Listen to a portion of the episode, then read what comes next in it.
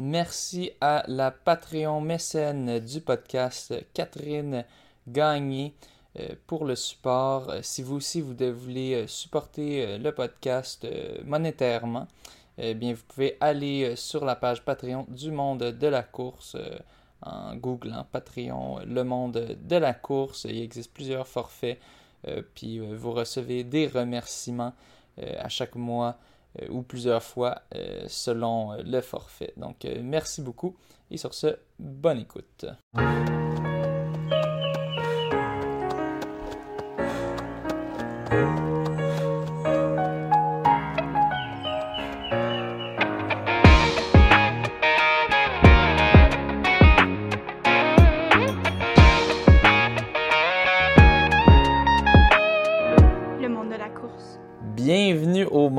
De la course. Euh, ces dernières semaines, on est vraiment en feu. On est chanceux. On a beaucoup euh, d'athlètes de haut niveau euh, qui acceptent de nous donner de leur temps. Beaucoup d'athlètes de Québec, présentement de l'Université Laval, précisément, présentement en camp d'entraînement à Flagstaff.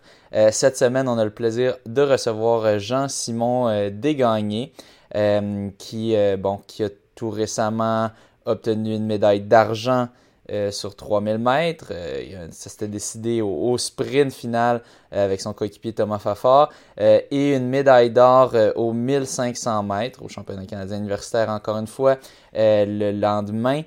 encore une fois, une course ultra serrée, celle-ci encore plus. On l'avait mentionné au dernier épisode de Nouvelles, ça s'était joué par une centième.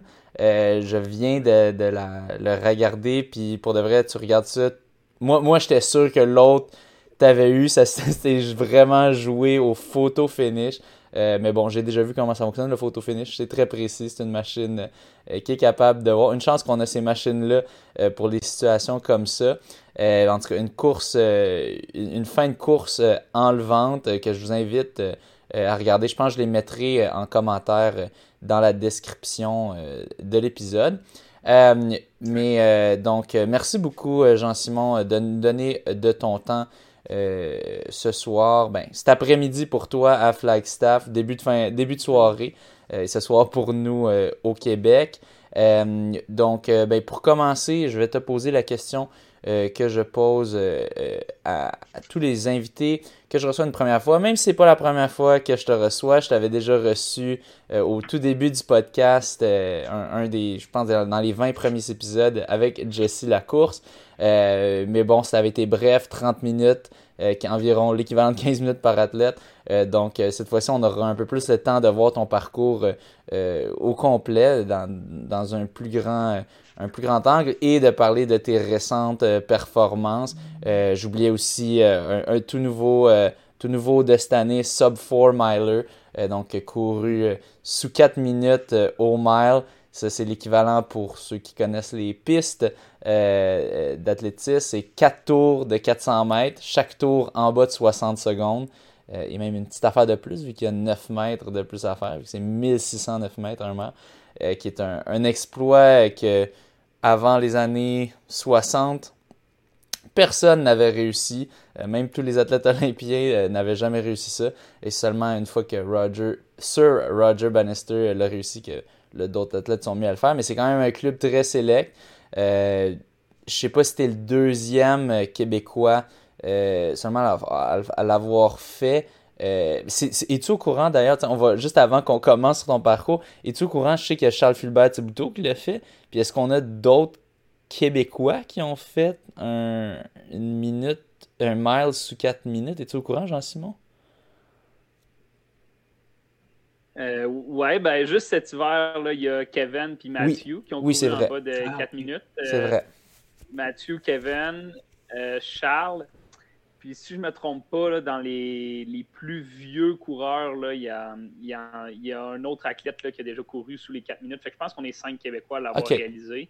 Bon. Puis euh, probablement que William Paulsen a aussi déjà couru sous les 4 minutes au mile dans sa carrière NCA, qui est aussi un athlète euh, identifié de la Fédération québécoise. Ouais, ok, oui, c'est vrai. William Paulson, c'est ça qui est. C'est sûr, son temps de 1500 mètres vaut un, un, mile sub 4 minutes, donc probablement qu'il l'a déjà fait. Mais bon, disons qu'avant cette année, euh, il y avait deux Québécois qui l'avaient fait, trois si on inclut William Paulson s'il l'a déjà fait. Euh, et donc, bon, maintenant ça s'étend à cinq ou six, quand même un club très sélect. donc, ben, je, sans plus tarder, je vais te poser la question que je pose pour la à, tous les invités que je reçois pour une première fois ou une deuxième fois quand j'ai pas eu assez de temps euh, de leur poser la première fois. Euh, Jean-Simon, euh, comment es-tu entré dans le monde de la course?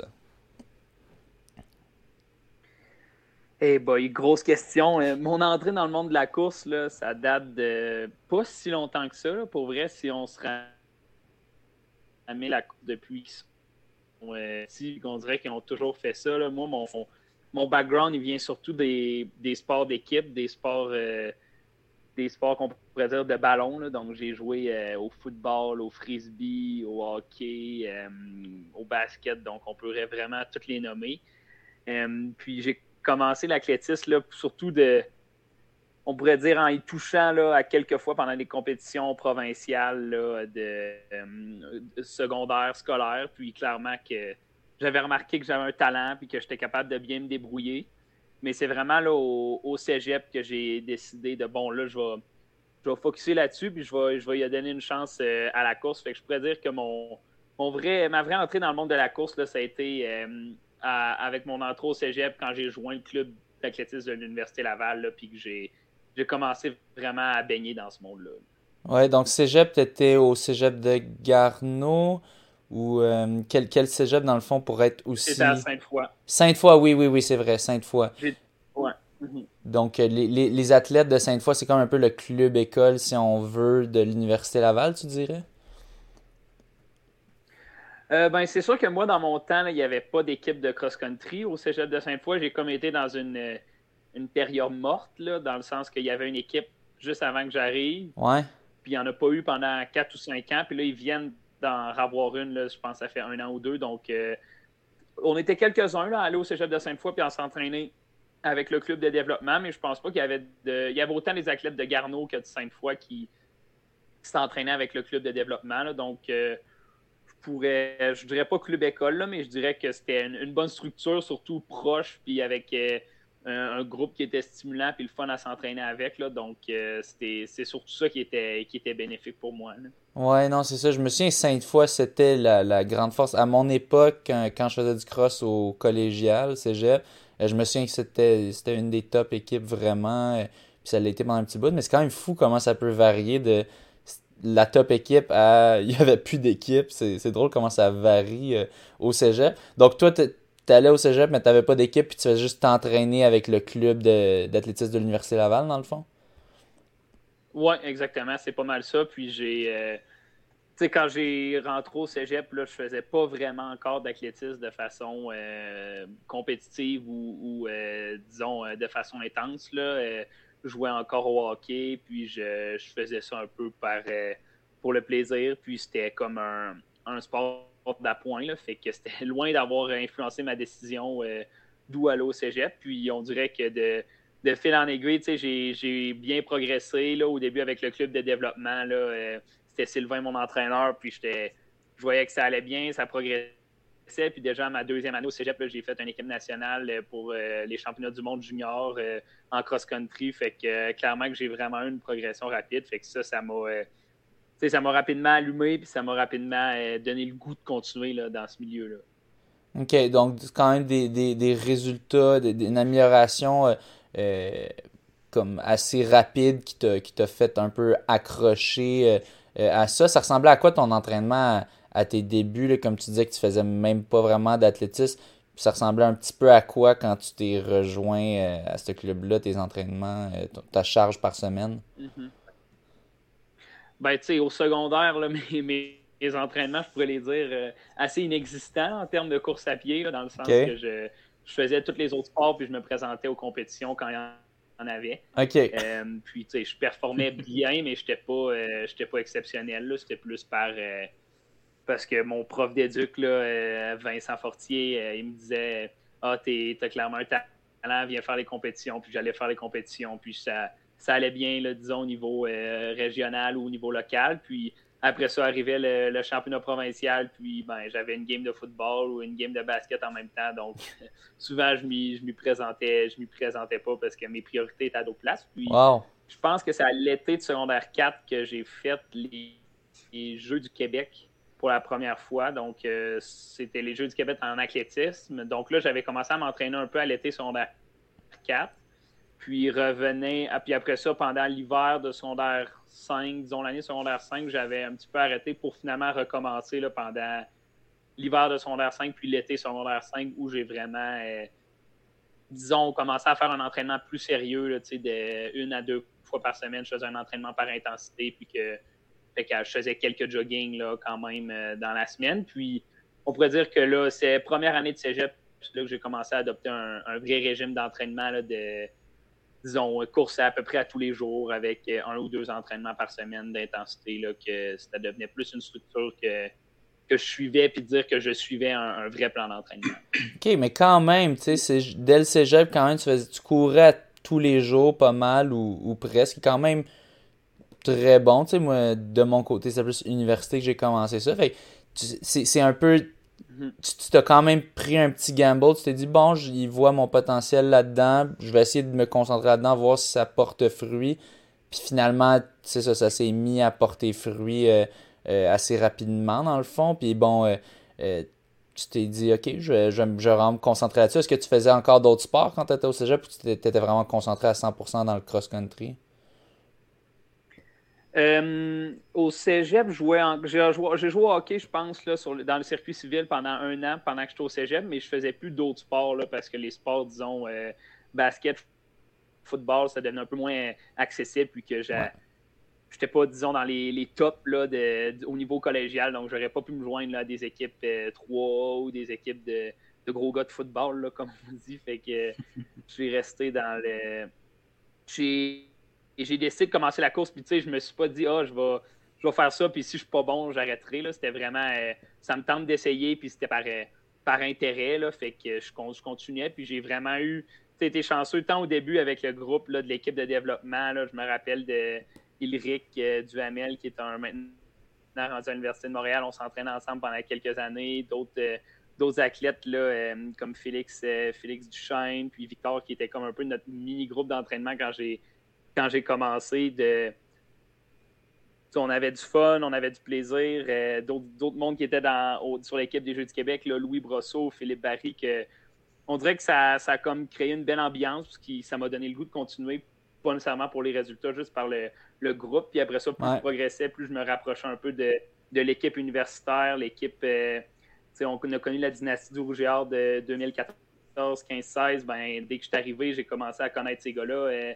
Jean-Samuel, Emmanuel, euh, Nicolas Morin, ça a tout été mes, un peu mes mentors à mes débuts, puis que mm-hmm. ça a été tellement facile de, se trouver une passion, puis de se trouver un milieu qui était motivant, que c'était c'était comme facile d'être tiré vers le haut, puis de, vouloir s'améliorer quand tu côtoies ces gens-là. Oui, c'est clair. Ouais. Puis donc, bon, la, la transition euh, universitaire s'est faite assez facilement, j'imagine, vu que tu t'entraînais déjà avec ces gars-là. Euh, tu as, fait quand même l'équipe dès ta première année, qui était une équipe quand même au, haut niveau. C'était être dans le top 7 dans cette équipe-là, il faut que tu sois très rapide. Euh, te, souviens-tu ta première année, c'était comment euh, quand, quand tu étais rendu universitaire? Oui, ben dans le fond, moi, je pense que c'est à ma deuxième année de cégep que j'avais fait la transition entre euh, être coaché par Sylvain, qui s'occupait plus du volet développement, à être coaché par Félix, qui était l'entraîneur de l'équipe du cross-country euh, à ce moment-là. Donc, j'avais déjà fait quelques entraînements avec les gars euh, de l'équipe du Rouge et Or, puis j'ai justement, j'avais déjà côtoyé, donc ça n'a pas été une transition qui était très difficile. Puis à ma première année universitaire, si je me rappelle bien, il y a quand même eu un certain beaucoup de vétérans terminaient. Donc, euh, on était surtout au, début en train de reconstruire justement euh, une nouvelle équipe. Fait que ça a été un peu. Euh, j'ai été un peu comme dans les premiers de la nouvelle génération, si on pourrait dire, de la génération 2021 avec notre titre de cette année. Je pense qu'il restait seulement Yves, puis Nicolas Morin, puis Danny Racine qui étaient là encore des, générations précédentes. Fait que ça a été comme une, une belle transition.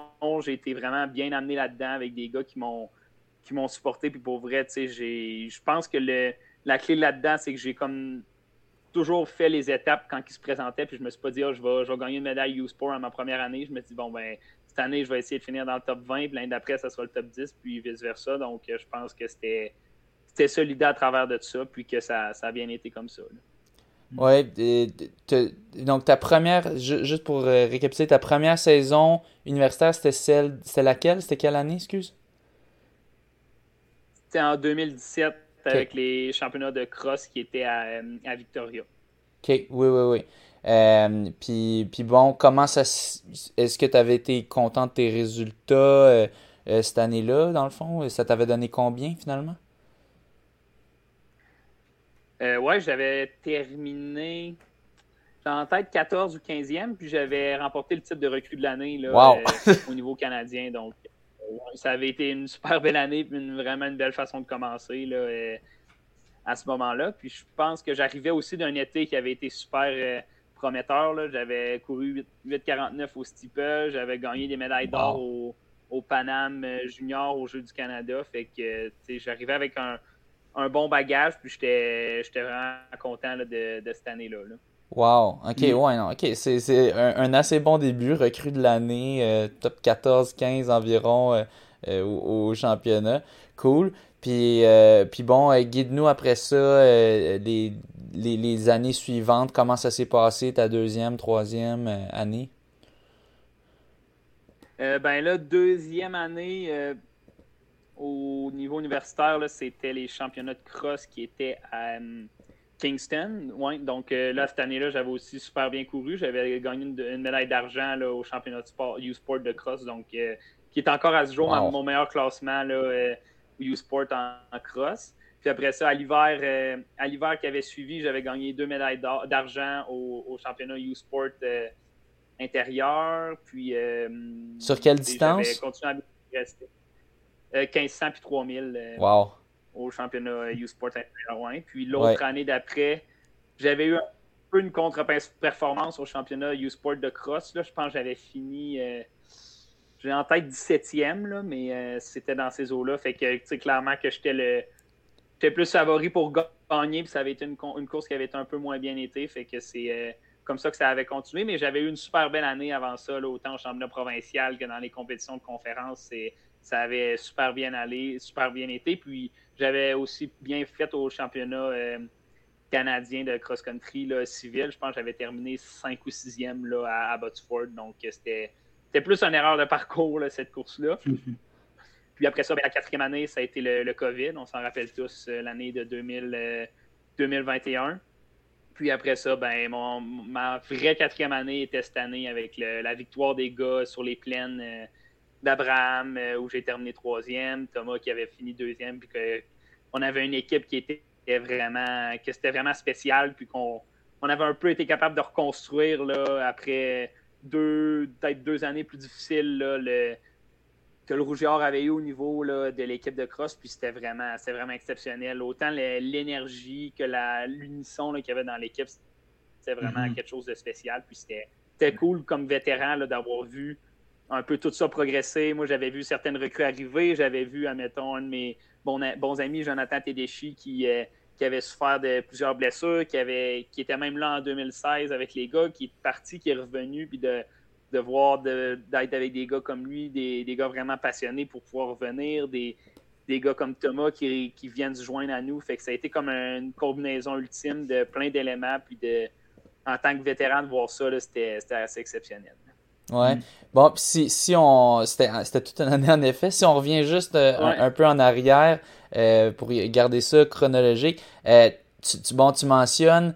bon, tu avais fini deuxième, ça c'était ta deuxième année au championnat du sport, qui est ton meilleur résultat encore à jour, mm-hmm. puis qui est très fort. C'est très, très, très difficile. Finir dans, juste dans le top 7 au championnat du sport, c'est déjà un, exploit en, soi.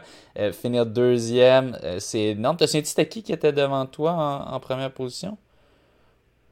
Euh, c'était Connor Black, un athlète de, Guelph qui avait gagné aussi, qui avait déjà fini deuxième plusieurs fois. Derrière CQ Boabo, je pense. Au moins une fois. Yves, ouais, pendant deux, deux, ans. Fait que. Ouais.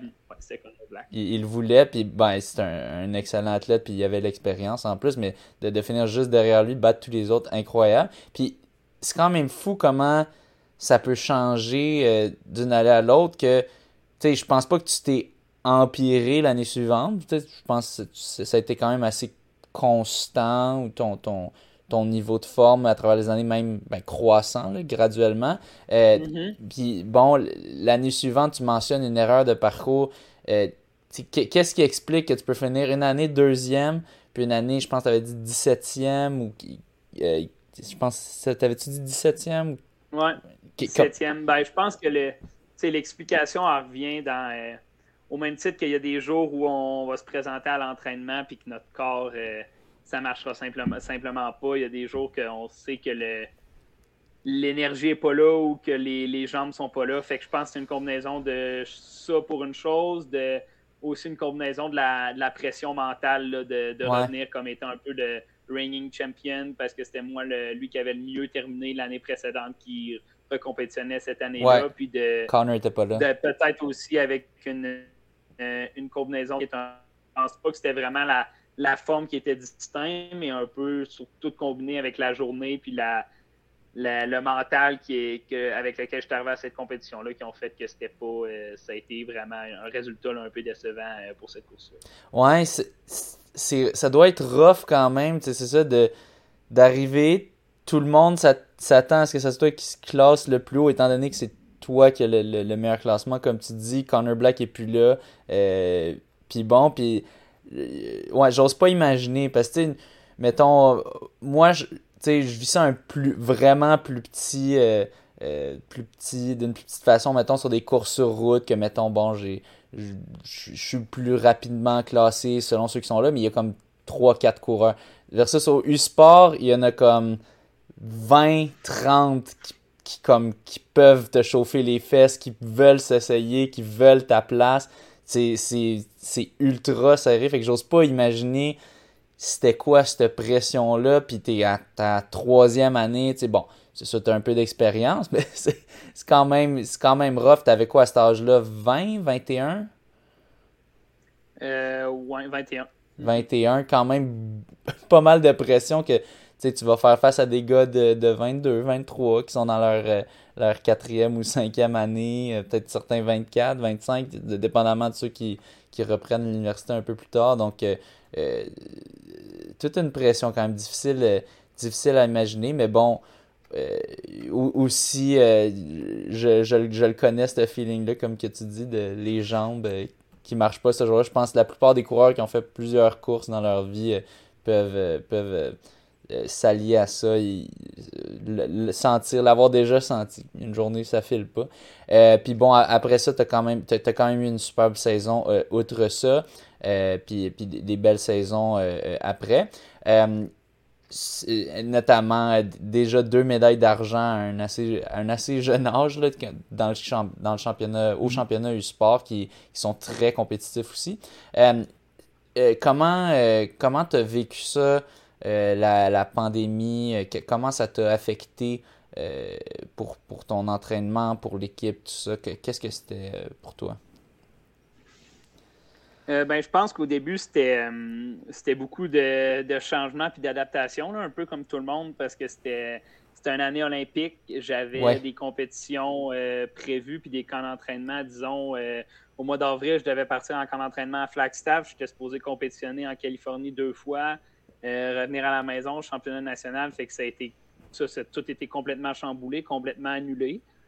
Mais je pense que je me suis vraiment concentré sur qu'est-ce que je peux faire, qu'est-ce qu'il me reste à faire. Puis j'ai pris cette occasion-là justement pour m'entraîner, puis pour euh, retrouver, pas retrouver parce que j'avais jamais perdu le, goût, mais juste comme m'entraîner de façon différente. On a fait peut-être un peu plus d'entraînement de, de, base, de préparation générale. Puis d'essayer justement un plus gros bloc d'entraînement sans compétition, ça a été, ça peut, ça être bénéfique pour, euh, certaines choses. Je pense que comment j'ai géré ça, ben c'est sûr que j'ai, je me suis ennuyé des compétitions. J'avais hâte de compétitionner quand c'est revenu, mais que j'ai eu un été un superbe. J'ai couru 3,41 au, au 1500, puis j'ai couru 13,58 au 5 kg route. Fait que ça a été ça a été pour vrai, malgré tout, pour la course à pied, je me considère très chanceux, puis que les, comparativement à d'autres sports, là, on a pu faire pas mal de belles affaires pendant la pandémie, surtout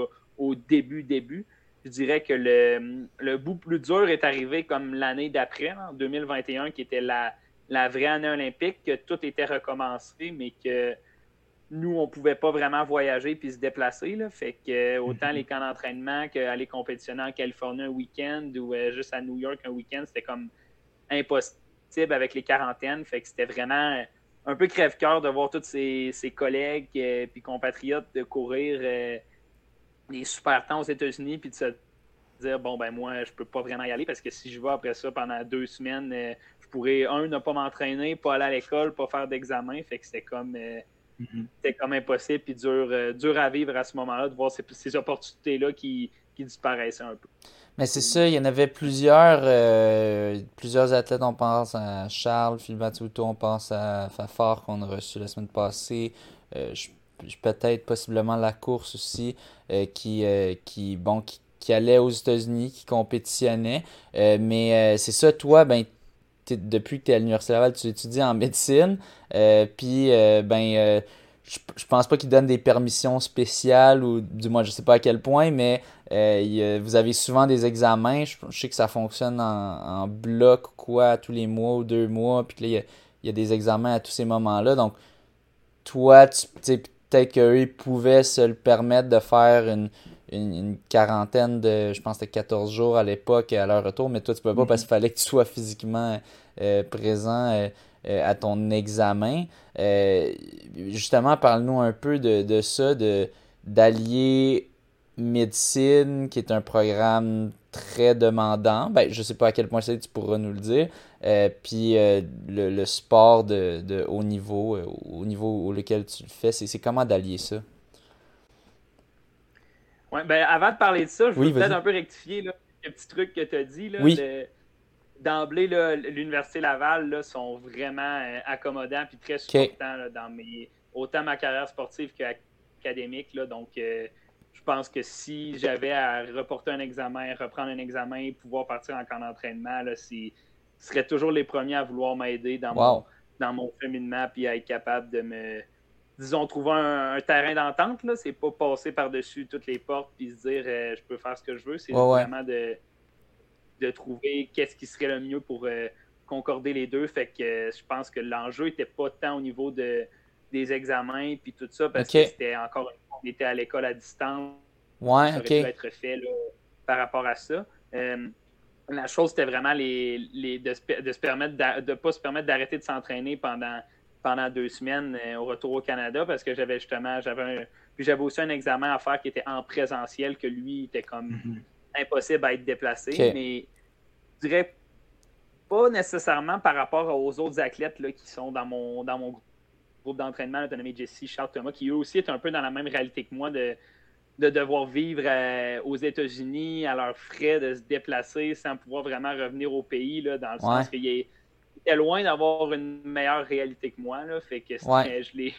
Je les, j'étais pas en train de les envier, puis eux aussi ils vivaient quelque chose de, de vraiment tough, puis de se dire bon ben là j'ai tu te promènes d'un état à l'autre, d'un Airbnb à l'autre, tu n'as jamais vraiment accès à des pistes d'entraînement parce que tu n'es pas dans un, une structure que tu connais. Fait que je pense que c'était difficile pour tout le monde là, de, ce niveau-là. Moi, quand je parlais de d'autres athlètes, là, je, pourrais, je parlerais juste des, athlètes, admettons, qui, qui, sont basés aux États-Unis, de la conférence, euh, euh, par exemple, l'NCA, des athlètes en Europe qui, eux, avaient accès à des compétitions là, euh, plus mm-hmm. facilement, admettons, que, que des athlètes, que certains athlètes canadiens. Fait que c'était ça qui était surtout difficile. Puis, avec ma réalité académique, ça, ça rajoute un petit un petit quelque chose, mais je pense que c'était vraiment l'enjeu de plus vraiment avoir accès à des compétitions élites ou à une structure d'entraînement qui était, qui était bonne, autant de, de, mon côté que pour tout le, notre groupe d'entraînement à nous qui était difficile, alors que l'athlétisme était reparti. C'était surtout ça, versus en 2020, tout était arrêté, donc on, on, manquait pas, puis on faisait nos choses à la maison. En 2021, tout le monde avait reparti.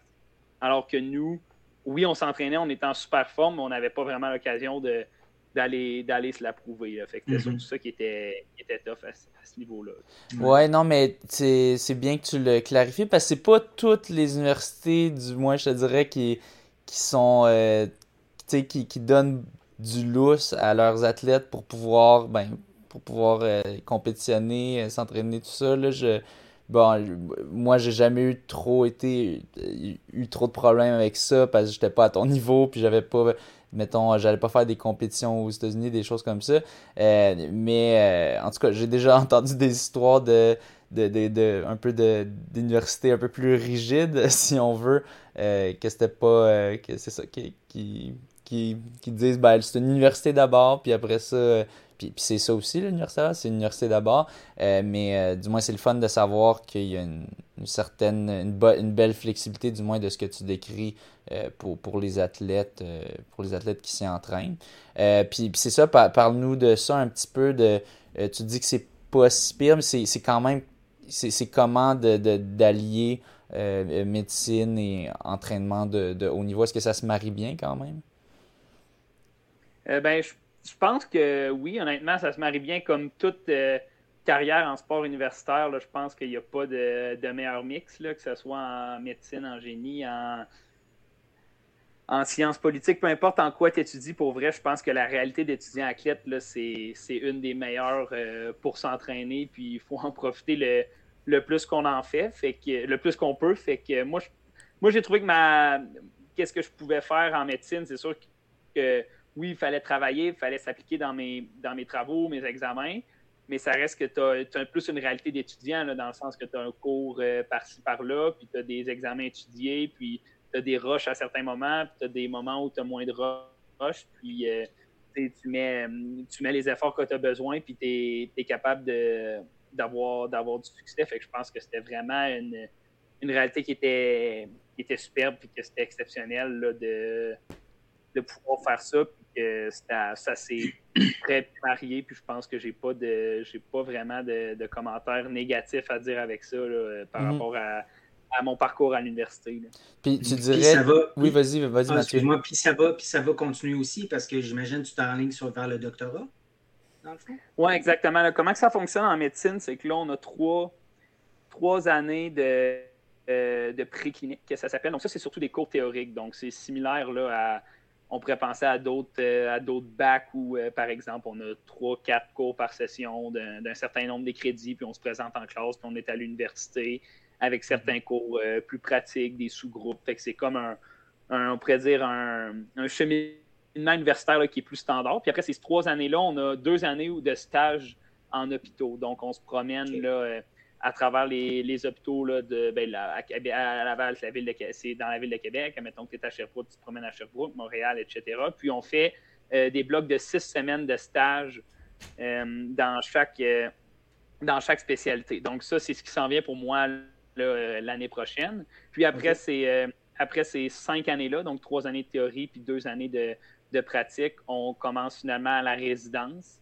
La résidence, c'est de deux à cinq ans en fonction de la la spécialité qu'on choisit euh, par rapport à ça. Puis, la petite nuance que moi j'ai amenée dans mon parcours, c'est que l'année passée, j'ai terminé justement mes cours théoriques. de, après mes. J'ai fait quatre ans de cours théoriques au lieu de trois. Donc, euh, encore une fois, que ça m'a permis d'avoir un peu plus de flexibilité puis d'ajuster mes cours en fonction de, plus ma carrière sportive. Ça, c'était la première chose. Puis cette année, j'ai fait une, maîtrise. Euh, je suis en train de faire une maîtrise en recherche là, sur, associée avec le, centre de recherche de l'Université Laval. Donc, c'est une réalité qui est quand même très différente de, celle de, d'étudiants à l'université. Donc, c'est beaucoup de, temps au laboratoire. Ça ressemble plus à un horaire de, travail à, temps plein par, ou très presque temps plein, disons, euh, d'être présent là, au, centre de recherche. Fait que ça, c'était, mm-hmm. disons, une préparation là, pour les, stages qui s'en viennent l'année prochaine. OK. Mais ça, le, temps que tu dis, tu passes quasiment à temps plein dans les labos, c'est à part le temps que tu dois, mettons, ben, faire des études chez toi, faire de la lecture, faire ton entraînement, ça doit être beaucoup d'heures.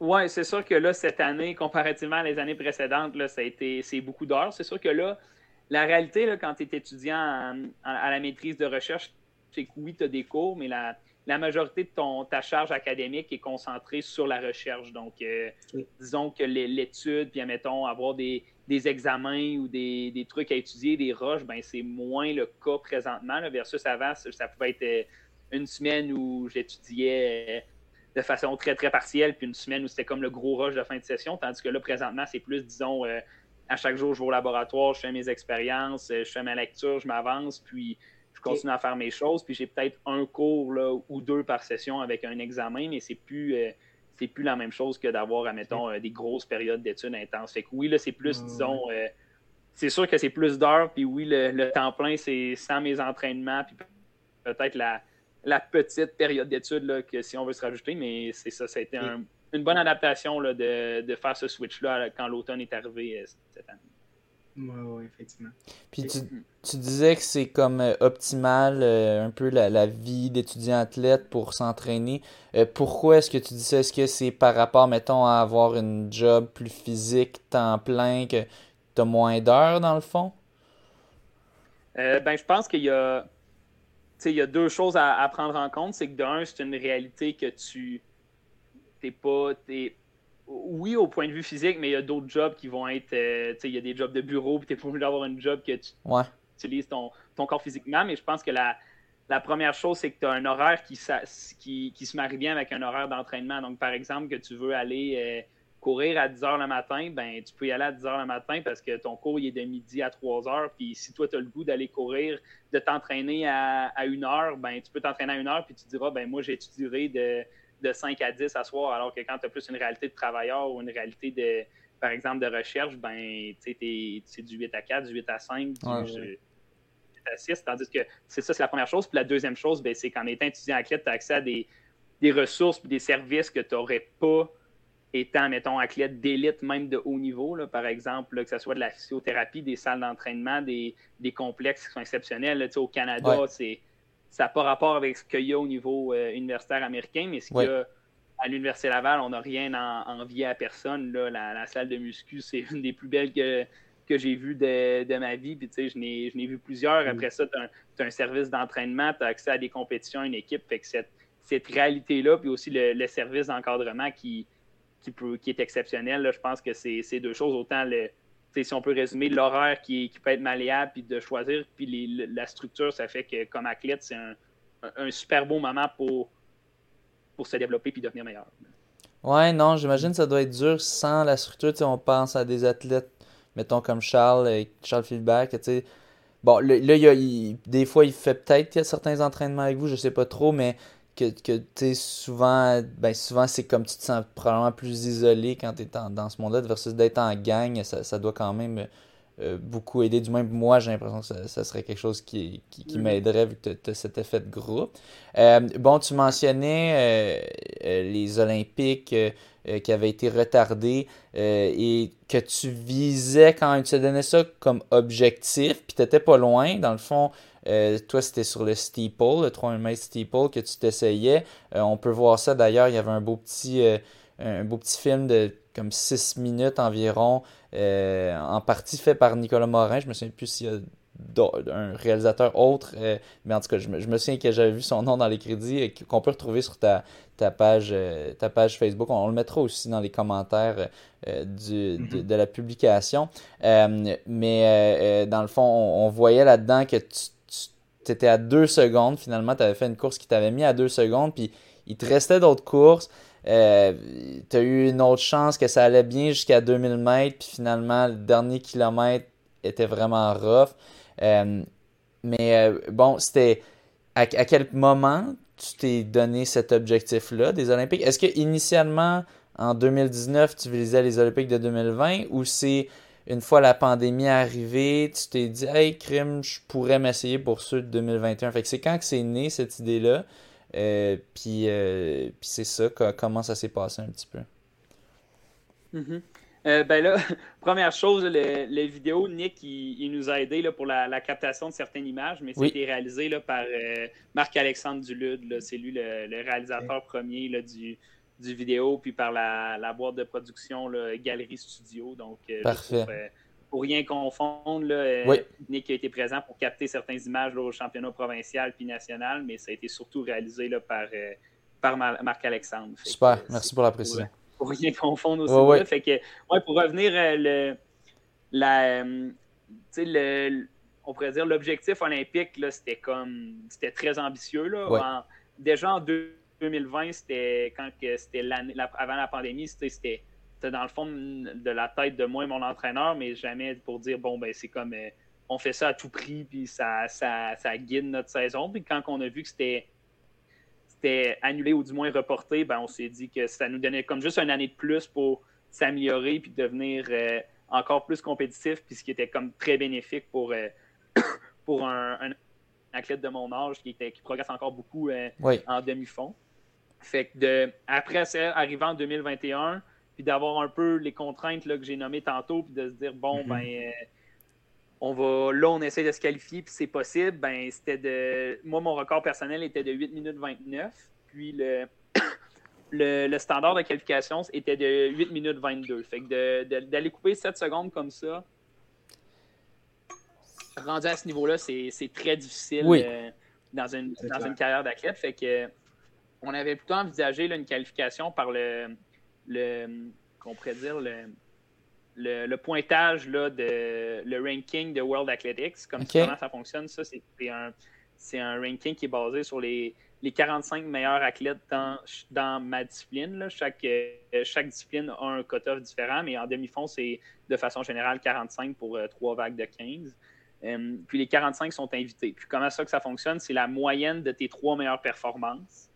Euh, donc, chaque performance vaut un certain nombre de points en fonction du temps, puis en fonction de ta position.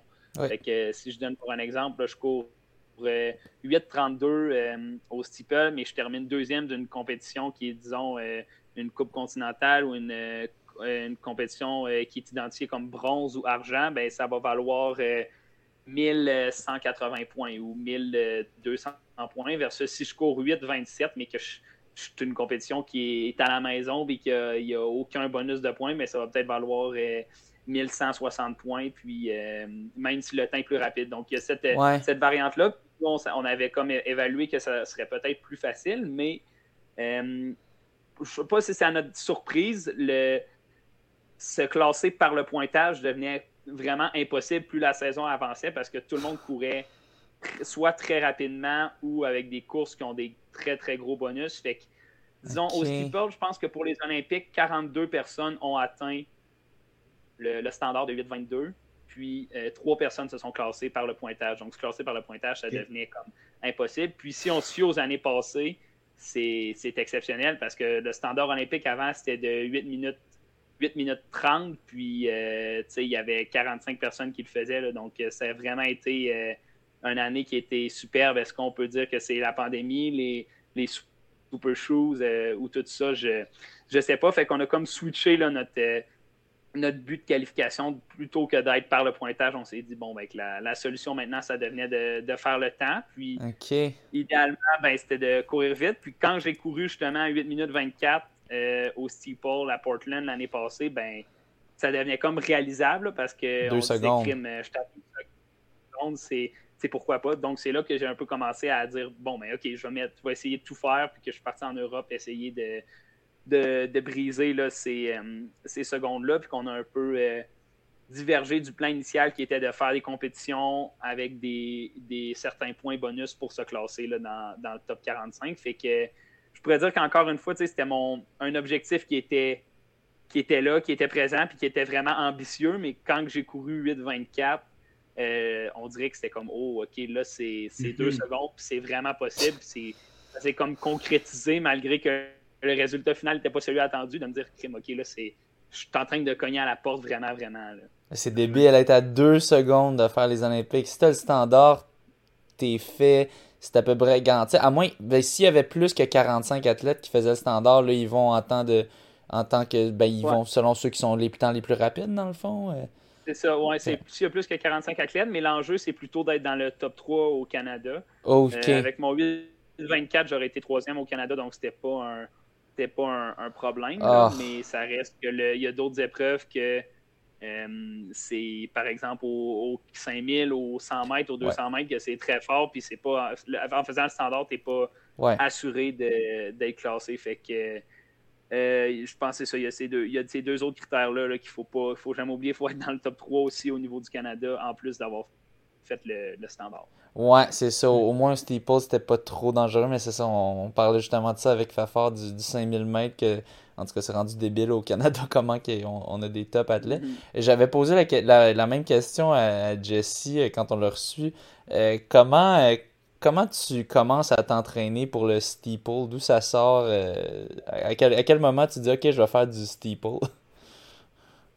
ben moi, je pense que deux, quand on me pose cette question-là, il y a vraiment deux choses là, qui, ont fait que j'ai fait du steeple. Premièrement, c'est que je pense que la distance que je performe le mieux avec ou sans S, ça reste de 3000 mètres. Donc, euh, à l'extérieur, il n'y a pas de 3000 mètres sans, sans. Donc, ça devenait un peu le, le facile de dire bon, ben, je vais faire du, du 3000 qui ait des haies ou non. Puis après ça, je pense que c'est l'aspect de un peu de briser la monotonie puis de se dire crime, euh, on va essayer de quoi d'un peu d'un peu spécial, d'un peu différent, puis qui fit justement un peu avec euh, autant mon background de, de, multisport que ma, ma personnalité qui aime ça essayer des trucs nouvelles, puis de dire crime, aïe, euh, moi s'il y a des haies, c'est pas genre ça me tente pas, c'est que ça, me tente encore plus, je veux essayer de faire ces haies-là. Fait que je pense que ça, ça part de ces deux choses-là. Fait que moi, quand j'ai commencé, là, justement, mon premier steeple, je pense c'était dans, au Jeu du Québec en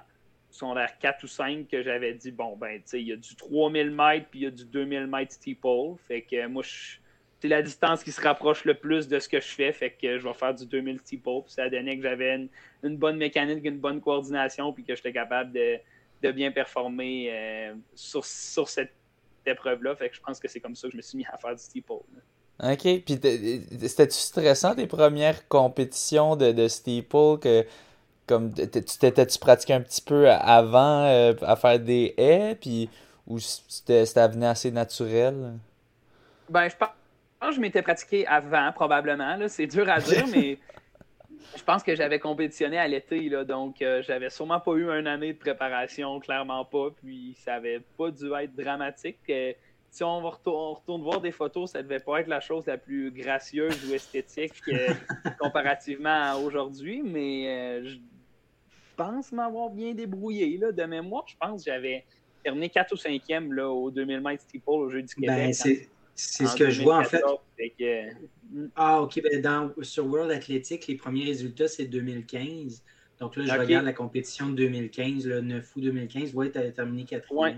Au championnat de la Légion, c'est ça, j'avais terminé. Disons que c'est comme peut-être ma, ma deuxième année de steeple. C'est peut-être peut-être mon, mon cinquième steeple à vie, cette course-là. Fait que, ouais, je pense euh, que ça a été un peu de pratique, mais sans dire que j'avais un gros, gros background. Je pense que mon, tout ce que j'avais fait de sport avant m'a vraiment aidé. Puis, avec les années, on a essayé de, de ramener tout ça pour que ça fasse un, plus gracieux, plus, très, très, beaucoup plus efficace sur les haies que juste se dire j'ai la capacité de le faire. Fait que tu considères maintenant. oui, vas-y juste finir, ce 2000 mètres-là, de 2015, que tu as fait le 9 août, ça a donné quand même un pointage de 931. Puis la journée d'avant, tu as fait un 3000 mètres régulier, puis avec un pointage de 844. ta compétition du lendemain, Steeple, était vraiment euh, excellente. Fait que déjà là, tu étais. C'était mm-hmm. fort. Ben, je pense qu'il y, a deux, il y a deux choses à, à prendre en compte là-dedans. Premièrement, je pense que oui, je me débrouille mieux avec des haies qu'avec des que sur une surface euh, plate parce que j'ai une certaine aisance puis que c'est pas tout le monde qui a cette aisance-là, donc ça fait que les points augmentent. Puis la deuxième chose, c'est que le, le steeple est toujours un peu biaisé là, dans les valeurs. Euh, au niveau des pointages. de, au niveau des points, parce qu'il y a beaucoup moins de monde qui participe à ces, euh, mhm. ces, à ces épreuves-là. Fait que ces, ces points-là sont faits en fonction du top 100 mondial ou ou 150. Il faudrait aller voir le calcul exact qui est fait, mais des 2000 mètres steeple, c'est une course qui se court pratiquement jamais, donc la profondeur doit être vraiment, vraiment pas beaucoup. Fait que c'est, ce qui fait qu'un temps pas si bon peut avoir un, très, très bon pointage. tandis si on, compare à un 5000 mètres, il y a du monde qui court ça partout dans le monde, n'importe où, fait que la profondeur est, exceptionnelle. fait que je pense que ces deux, il y a ces deux aspects-là au niveau des points. Mais quand tu arrives dans les, les tops, là, ça reste assez comparable, mais quand tu descends, ça ça devient un, peu, un peu plus dur à évaluer, surtout au 2000 steeple, qui est comme encore moins couru que le 3000 steeple. Que le 3000, ouais. Ah, ben merci pour la, rectification. Ouais. Euh, puis, euh, bon, j'allais faire juste un commentaire cave de genre, bon, tu te considères maintenant comme étant gracieux euh, quand tu sautes les haies, mais ben sûrement, parce que t'es quand même bon. t'es, quand même deux bon. deux secondes du standard olympique. Ben, c'est ça, à deux secondes du standard olympique. si on regarde sur, c'est ça, sur World Athletics, ben, ta meilleure performance techniquement, c'est ton mile que tu as fait tout récemment. Euh, mais sur la piste de Boston, donc je dirais que probablement ta plus grande performance World Athletics, c'est celle au, 3000 steeple, justement, où tu étais à 2 secondes du standard olympique. 824.4 euh, à Portland, 1147 points. Est-ce que, est que tu serais d'accord avec ça ou tu es plus fier de ton mile ou tu es quand même d'accord avec cette affirmation? Je pense que ça a bugué pendant deux secondes. Tu disais oui, oui. Ben, dans, dans, le fond. Ça valait 1147 points à Portland. Oui, exactement. Portland, 1147. Ton mile, 1148 euh, pour ton, ton mile à Boston. Euh, mais parmi les deux, dirais-tu quand même c'est celle au steeple qui est ta plus forte ou, euh, ou pas? ben là, moi, la, la, première chose qui me vient en tête quand tu dis ça, c'est que le, le 1148, il date de cet hiver. Puis, ouais je pense qu'il faut juste attendre que je cours un steeple cet été, puis ça, ça, va aller pas mal plus haut que 1147. Ouais. Mais l'autre chose, je pense que mon.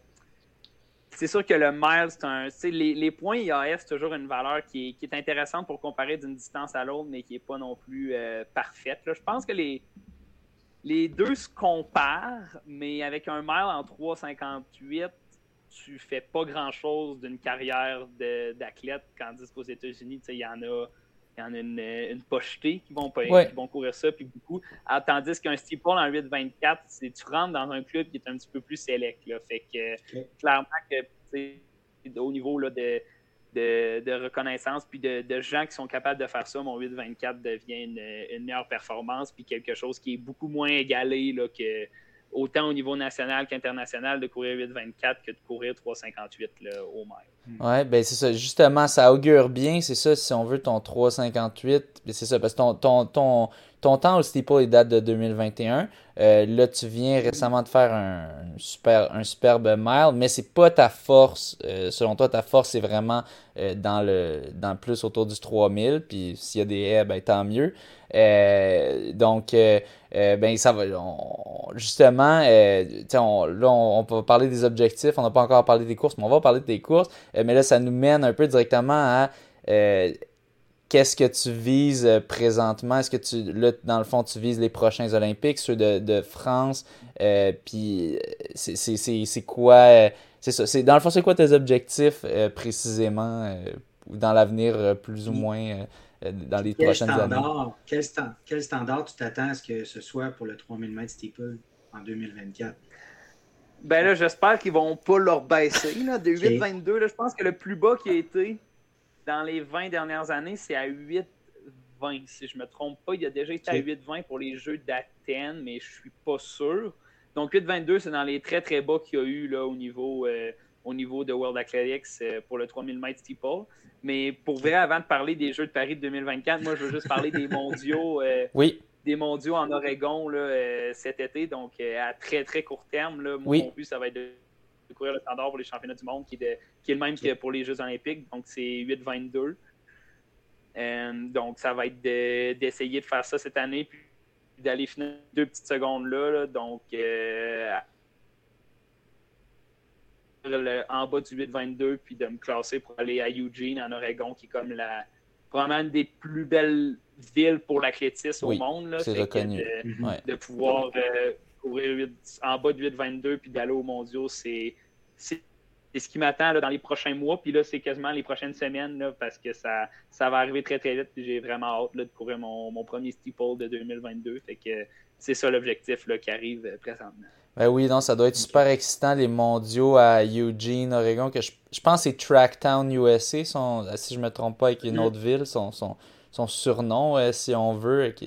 C'est une ville qui, vit pour la course. Euh, donc, avec les mondiaux là, donc ton objectif, dans le fond, il faut juste aller chercher les deux petites secondes. Puis en ce moment avec ton niveau de forme, tu sembles être là. c'est à, quelle compétition est-ce que tu pourrais aller chercher ça, ce, ce, ce 8-22? là, présentement, j'ai deux compétitions ciblées là, au steeple. Donc, ça va être un, mon premier, ça va être au New York City Trials of Mile, qui, a lieu le 20 mai euh, à New York. Puis mon deuxième, ça va être au Portland Track Festival le, 10 juin, qui est la même compétition à laquelle j'avais couru 8-24 euh, l'année précédente. Donc, euh, présentement, c'est ces deux compétitions-là qui sont ciblées. Puis, il va peut-être s'en rajouter quelques-unes en cours de route, mais disons que c'est le, le, plan préétabli, c'est vraiment ces deux courses-là qui arrivent. Cool, super. Euh, puis, bon, on va revenir, euh, on va revenir parce qu'il y a d'autres performances assez intéressantes euh, dont on veut parler. On, va revenir un peu dans le passé à, la dernière saison de, de Cross. Tu mentionnais, ben, c'est ça, saison, saison historique. ben, encore une fois, des, des, des superbes performances. Fafard deuxième. Oui, c'était bien ça. Fafard deuxième, toi troisième, si je me trompe pas. Euh, cette course-là, c'est ça. Euh, les hommes qui, qui l'emportent euh, à la maison. Les femmes aussi, je crois qu'elles l'avaient emporté. Ouais. Donc, puis c'est ça, je pense que j'avais entendu, c'était un doublé. Première fois que ça arrivait qu'une équipe gagne hommes et femmes cross-country universitaire à la maison, parce que dans le fond, c'était euh, mm-hmm. euh, sur les plaines d'Abraham. Donc, euh, ben, une belle victoire pour les deux. comment peux-tu juste nous décrire brièvement c'était comment vivre ça, cette course Est-ce qu'il y avait de la pression avant la course? Comment tu as vécu ça? Puis comment tu as vécu ta course un petit peu?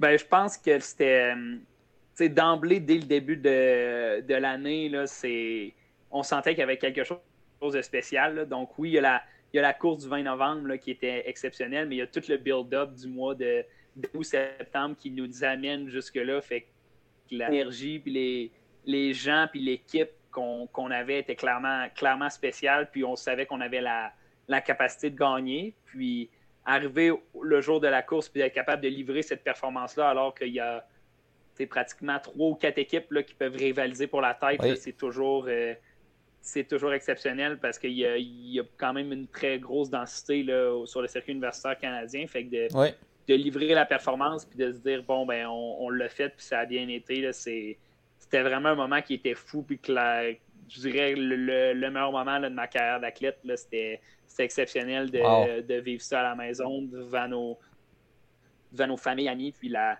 tout mm. le build-up qui nous avait amené jusque-là, de, se dire, OK, on commence l'année, on a les atouts, puis plus l'année avance, de se dire, OK, ça devient possible, puis de voir que, que l'entraînement va bien, que l'équipe se construit, puis autant on était quelques vétérans, mais il y en avait, c'était une équipe qui était quand même relativement euh, jeune puis nouveau là, sur le circuit canadien, fait que de, de pouvoir là, bien performer, ça a été comme vraiment une grosse fierté, puis d'avoir été capable de d'un peu ramener l'équipe, recentrer les, gens qui étaient, qui étaient peut-être à leur premier championnat canadien, des gens qui, étaient, qui avaient un peu moins d'expérience, de leur dire bon, ben c'est aujourd'hui que ça arrive. Là, ça, c'était vraiment un, travail là, que, certains vétérans ont fait, là, moi y compris, puis ça a été comme vraiment le, je pense, un, point tournant. Fait que c'était vraiment le, le build-up qui, qui a amené à ça, qui était comme exceptionnel puis magique.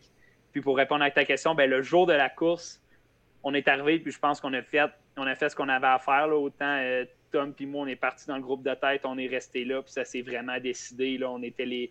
On était trois côte à côte, je pense, euh, juste avant la côte, là, à peu près à 500 mètres de la fin. Puis la côte ça a donné que Mitch Hubin, qui est le coureur de Guelph, qui a eu le meilleur sur nous. Est-ce que c'était une erreur tactique, une erreur de je sais pas quoi, mais rendu à ce niveau-là, là, tout, tout a pu se passer passé. Fait que c'était vraiment une, course qu'on a super bien effectuée. On connaissait le parcours, on était à la maison. Ah Et on était capable de ne pas partir trop vite, de ne pas casser, alors qu'il y a des super bons athlètes qui auraient pu être dans le top 3 qui, étaient, qui ont plus fini 8-9e à cause qu'ils étaient partis trop vite. Fait que oh. d'avoir bien effectué, bien faire tout ce qu'on avait besoin, c'était ça a été une, très belle exécution cette journée-là aussi.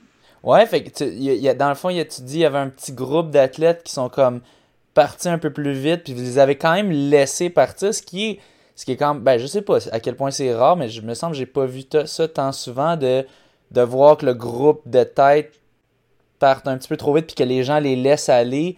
Euh, tu sais, des fois, bon, c'est déjà arrivé, moi, j'ai fait ça, partir comme un cave, puis les autres ont réalisé que j'étais juste cave, puis après ça, ils m'ont rattrapé. Mais de, voir un petit groupe de 2-3 coureurs quand même expérimentés, comme que tu disais, qui auraient pu finir dans le top 3, euh, fait que vous vous êtes juste dit, non, c'est trop rapide, on les laisse aller, puis vous les avez rattrapés quelques kilomètres plus tard. Comment s'est passé ça?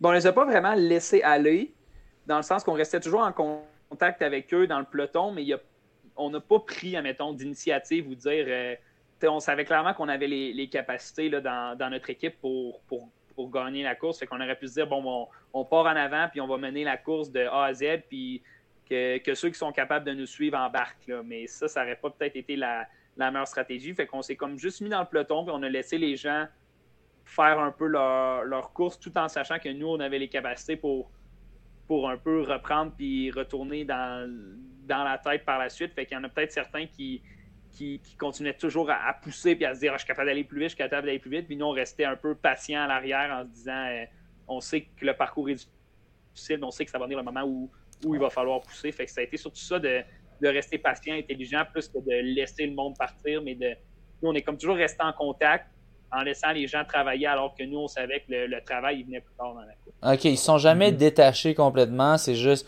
il y en a une coupe qui, qui se relayait en avant. Ils se disaient, ah ouais, let's go, let's go. Puis vous saviez, non, non, ce parcours-là, il, est rough. Vous l'avez vécu aux provinciaux, vous l'avez vécu des, plein de plein d'années auparavant. Vous vous entraînez là plusieurs fois, j'imagine. Donc, vous le connaissez bien. Bon. Euh, Avais-tu pris part euh, aux, euh, euh, nationaux par la suite dans les, des belles conditions? Celui-là, je pense que c'était à Ottawa. Ouais, ben oui, j'étais allé aux nationaux, puis ça, ça a été aussi. ça a été toute qu'une histoire, cette compétition-là. J'ai été malade pendant la course, puis j'ai même perdu un soulier, donc c'était.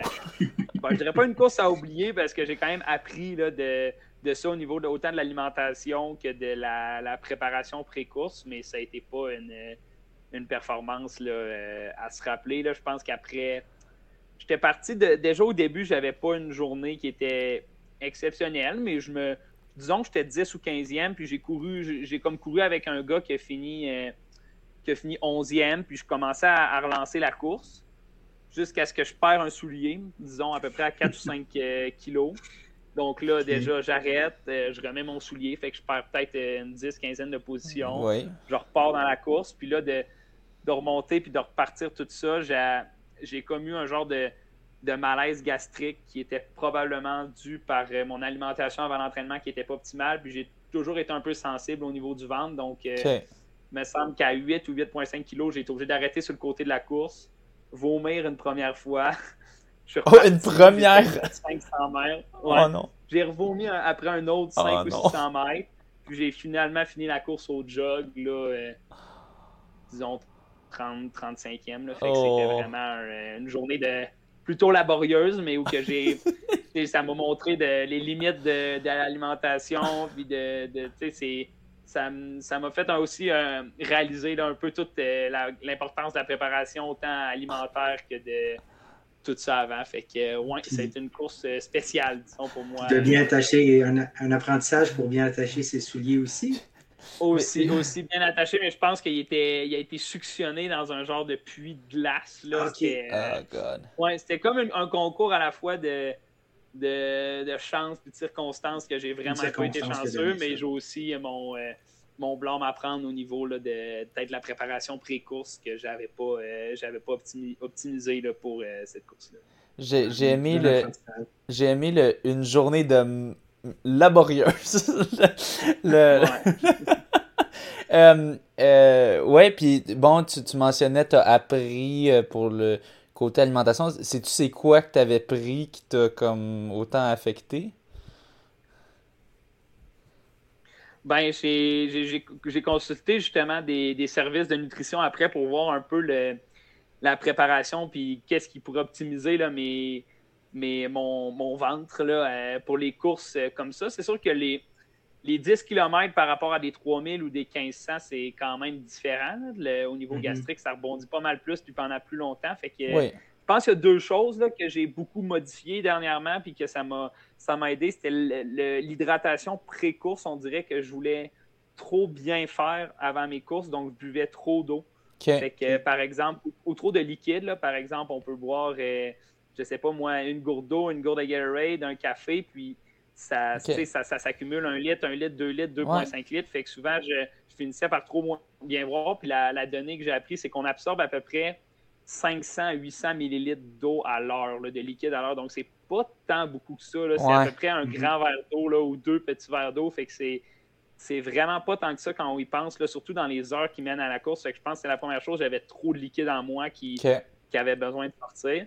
Puis la deuxième chose, ben, c'est que j'ai appris que j'avais comme un peu des, des problèmes de, de, reflux. Fait que quand je mangeais des choses plus acides, là, entre autres, je pense que j'avais mangé des, des tomates puis de la sauce tomate qui est quand même acide là, avant la course que ça avait ça avait comme mal été, puis ça avait eu besoin de sortir. Fait qu'il y a une combinaison de, de ces choses-là, puis de trop de liquide qui m'a fait, fait euh, un peu prendre les moyens de me dire bon, ben là, maintenant, j'ai une, structure d'alimentation, disons, plus, plus établie. Je sais que je mange souvent plus 5-6 heures avant plutôt que 3-4 heures avant une course, puis je vais prendre une collation très, très facile à digérer, là, que ça soit une tranche de pain avec euh, quasiment rien dessus, puis je vais faire attention, pas de trucs d'acide, pas trop de produits laitiers. Fait que avant, je me disais, oh, ben, je vais, je vais manger ce qui va m'avoir sous la main, mais là, maintenant, j'ai comme pris les moyens pour me dire, je vais, je vais avoir des choses, je vais toujours manger la même chose. Puis c'est arrivé qu'une course à 8 heures le soir, mon repas, ça allait être un gruau. Fait que ça a été de me dire, tu sais, ça, je sais que ça marche, je sais que je mange ça avec mes entraînements, puis que j'ai pas de misère. Fait que de prendre toujours la même chose, faire attention à ce que je bois, ça a été vraiment ce que j'ai changé là, pour, euh,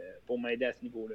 Ah, c'est bon à savoir quand même le, pour l'absorption. Je connaissais pas cette, euh, mhm. euh, ces, ces chiffres-là, mais c'est vrai. Il ne faut pas, faut pas abuser. Puis des fois, avec le stress, tu cherches à faire de quoi. Puis là, ah, je vais en boire un peu, ça va mhm. m'aider. Mais c'est ça. faut que tu en boives. Faut que tu boives. Ce que tu, ce que tu bois, faut que tu l'absorbes avant ta course. Sinon, ça rebondit dans ton ventre. Exactement. Puis bon, bon on, va, on va avancer à tout récemment. Bon, il y, a eu les provinciaux ben, tu as eu plusieurs médailles euh, aux provinciaux. Brièvement, veux-tu juste nous, résumer ça, les championnats provinciaux universitaires euh, d'athlétisme?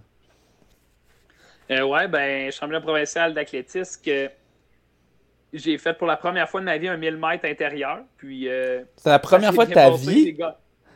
Ouais, c'est la première fois que je faisais un 1000 mètres à l'intérieur. Puis ça a bien été. J'ai gagné, gagné la course par me semble c'était par point 0.3 ou par point 3. C'était très, très proche avec l'athlète de l'Université de Montréal dans la deuxième vague qui avait fait comme une course vraiment. qui avait fait une course, disons, euh, un peu rapide là, en, tête de, en tête de sa vague, tandis que nous, ça s'est joué un peu plus stratégique. Il y a même eu du bousculage, puis tout. Puis moi, je suis comme parti oh, dans le dernier 600 mètres pour me dire là, là j'ai comme radié au crime. C'est vrai. En fait, c'est mon coach qui m'a dit là, il faut que vous partiez parce que la deuxième vague, ils vont vous battre, puis que j'ai comme fait un dernier 100 mètres vraiment vite, là, me semble, en une 24 ou une 23, puis que finalement, j'ai été capable de, le battre tout rapidement. Fait que ça a été tout qu'un 1000 mètres. Puis au 1500 puis au 3000, j'ai gagné la médaille d'or aussi. Ça, c'est des courses plus, euh, plus stratégiques avec Matthew, l'athlète de, de l'Université McGill, qui, avait des records personnels là, pratiquement euh, euh, égal à moi sur les deux distances. Fait que c'était cool d'avoir un un compétiteur puis un gars qui est, vraiment le fun à courir avec puis contre. Là, je trouvais que c'était mhm. le fun, c'était motivant de revenir dans ces, ces courses-là qui sont plus stratégiques que juste des courses de temps. Ça faisait pratiquement deux ans qu'on n'avait pas, ça, pas fait ça, de dire bon là, on fait une course où la, la position est importante, fait que d'aller racer puis de de se dire, OK, ça va être peut-être plus stratégique que juste viser un temps. C'était cool. C'était une dynamique le fun avec des, avec des, des partenaires qui sont vraiment plaisants à courir contre. Oui, non, c'est vraiment intéressant pour ceux qui ne connaissent pas. Euh, toutes les compétitions d'habitude, c'est les vagues, plusieurs vagues euh, en athlétisme. Euh, donc, d'habitude, c'est les vagues les plus rapides qui vont en premier, sauf parce que tu as l'avantage de partir à une heure précise. Tu sais pas si bon il y a des retards dans les autres vagues, ça peut changer ton heure. Euh, par contre, aux provinciaux, vous êtes la dernière vague parce que ça vous donne l'avantage de justement si quelqu'un dans la deuxième vague euh, a fait un bon temps, ben tu sais, là tu peux te faire dire par ton compte, ok là ça va trop lentement, il faut accélérer. Puis de l'UTT de cela, mettons que ça a arrêté votre vague en premier, peut-être t'aurais pu te faire avoir. Puis bon, te faire avoir. Donc, c'est quand même, ben, c'est bien que ton coach, Félix-Antoine Lapointe, était, bien réveillé, puis vous a, ben, c'est ça, vous a vous t'as rappelé, hey, let's go, il faut y aller. puis c'est quand même intéressant de battre ça par, de, finir aussi près, puis de gagner une belle petite médaille d'or à ton premier 1000 mètres intérieur. puis bon, ensuite, tu as, pris part au, championnat canadien euh, universitaire d'athlétisme euh, avec des, des, belles performances, des courses serrées. Euh, raconte-nous raconte tes, tes, courses, les, les, courses auxquelles tu as pris part à ces championnats. ben là, j'ai pris part aux trois courses encore. Donc, j'ai fait 1000 mètres, 3500 dans cet ordre-là. Euh, ça a commencé avec un 1000 mètres qui était, euh, on pourrait dire, surprenant. fait que euh, j'ai pas super bien fait, mais je pense que j'ai terminé 10e ou 9e sur 12. Là, fait que c'est quand même loin de mes, loin de mes attentes.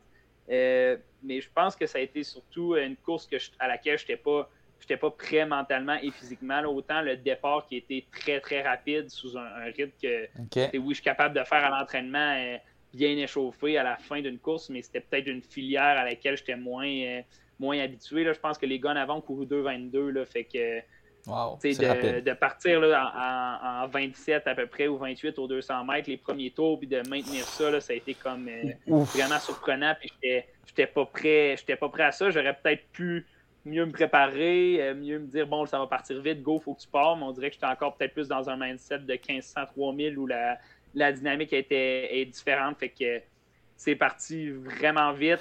Là, moi, je me suis dit, bon, ben là, je vais mettre peut-être deuxième moitié de peloton, essayer de redépasser. Mais là, tout le monde accélérait, tout le monde voulait dépasser. Donc, ça a fini que je bousculade, je me suis fait euh, spiker, puis j'ai fini ah finalement à dixième là, avec une course euh, un peu décevante. Puis là, l'enjeu, c'est qu'une heure et demie après, euh, j'avais le, 3000 mètres. oh, wow! bon, Là, il faut faire le switch. Il euh, faut pas trop se remettre en doute. Il faut se dire qu'on est en forme, mais c'est facile de se faire dire ça puis se le dire à soi-même, mais de le mettre en action, c'était difficile. Il faut aussi dire que j'avais eu, la, eu la COVID une semaine avant. Euh, probablement des championnats provinciaux. Fait que j'ai. tu l'as eu entre les deux compétitions? Oui, exactement. J'ai vraiment pas été beaucoup malade. J'ai eu euh, peut-être une demi-journée de mal de gorge, puis j'ai dormi je me suis réveillé à 8h30 au lieu de 7h30 un matin. donc, j'ai été très, très chanceux d'avoir. Euh, ça n'a pas eu d'impact sur ton entraînement? ou, euh, ça n'a vraiment pas eu d'impact autant sur mon entraînement que sur, euh, sur les choses que j'avais à faire. Là, mais c'était, disons, peut-être quelque chose qui me tournait dans le fond de la terre de me dire bon, ben, finalement, j'ai peut-être été malade. Là, ouais. je le sais pas, mais euh, fait que là, je me remettais en doute. Puis là, oh my god. J'étais allé prendre, allé prendre une marche. J'ai dit, ah, je vais aller faire un tour du stade. Fait que là, je suis sorti du stade. J'étais allé faire un tour de marche du stade. C'était peut-être, je sais pas moi, un 5-10 minutes. Puis là, je suis rentré dans le stade. Puis là, je me suis dit, OK, là, ça repart. Puis c'est un autre game. wow. on se réchauffe, on part. Le 3000 mètres part. Puis là, après un kilo, là, je, je savais que ça allait bien. Puis que je oh, savais que c'était terminé puis que ça, allait bien se passer. Fait que là, j'étais capable de, couvrir tous les moves, de toujours me mettre à peu près dans le top 3. Puis quand Tom est parti à peu près à 800 mètres à faire, je me suis pas dit, ah, il est parti, je me suis dit, crime, c'était ça y est, ça y va. Puis Let's go. Je l'ai accroché, ça a bien été. Je l'ai passé quand il restait à peu près 300 mètres à faire. Puis là, dans le dernier 100 mètres, j'ai comme décalé vers l'extérieur. Je ne sais pas mhm. pourquoi. Probablement une erreur de, débutant que j'ai faite, puis Tom m'a finalement passé par l'intérieur. Fait que c'était un, un, super finish, mais c'était euh, cool de, de racer avec Tom. Puis comme je disais, après, on, on s'entraîne ensemble euh, à l'année longue, on fait les mêmes temps en entraînement. Ben, c'est ça. On finit tout ensemble. Donc, c'est pas surprenant qu'on finisse une compétition nez à nez comme ça. C'était un bon, euh, une bonne preuve, puis c'était le fun pour notre, notre groupe d'entraînement de, de, faire une performance euh, comme ça. Puis après ça, le lendemain, c'était le 1500 mètres. Il euh, faut dire qu'au 3000 mètres, j'avais déjà gagné la médaille d'or l'année d'avant. Oui. J'avais gagné une médaille d'argent l'autre année d'avant. Fait que c'était comme ma. C'était le... J'avais déjà gagné l'or, tandis qu'au 1500 mètres, j'avais gagné l'argent en, 2000, en 2019 puis l'argent en 2020. Fait que j'avais jamais gagné l'or au 1500 mètres. Fait que là, c'était de me dire, bon, ben là, c'est-tu c'est-tu là que ça se passe? Fait que là, ça, la course part, ça part quand même relativement vite, mais là, j'avais fait mon 1000 mètres, fait que j'étais habitué aux courses qui partent vite. Fait que je pars là, je reste là, je m'ajuste bien. Puis finalement, dans le dernier 400 mètres, je pense que j'ai pris la tête.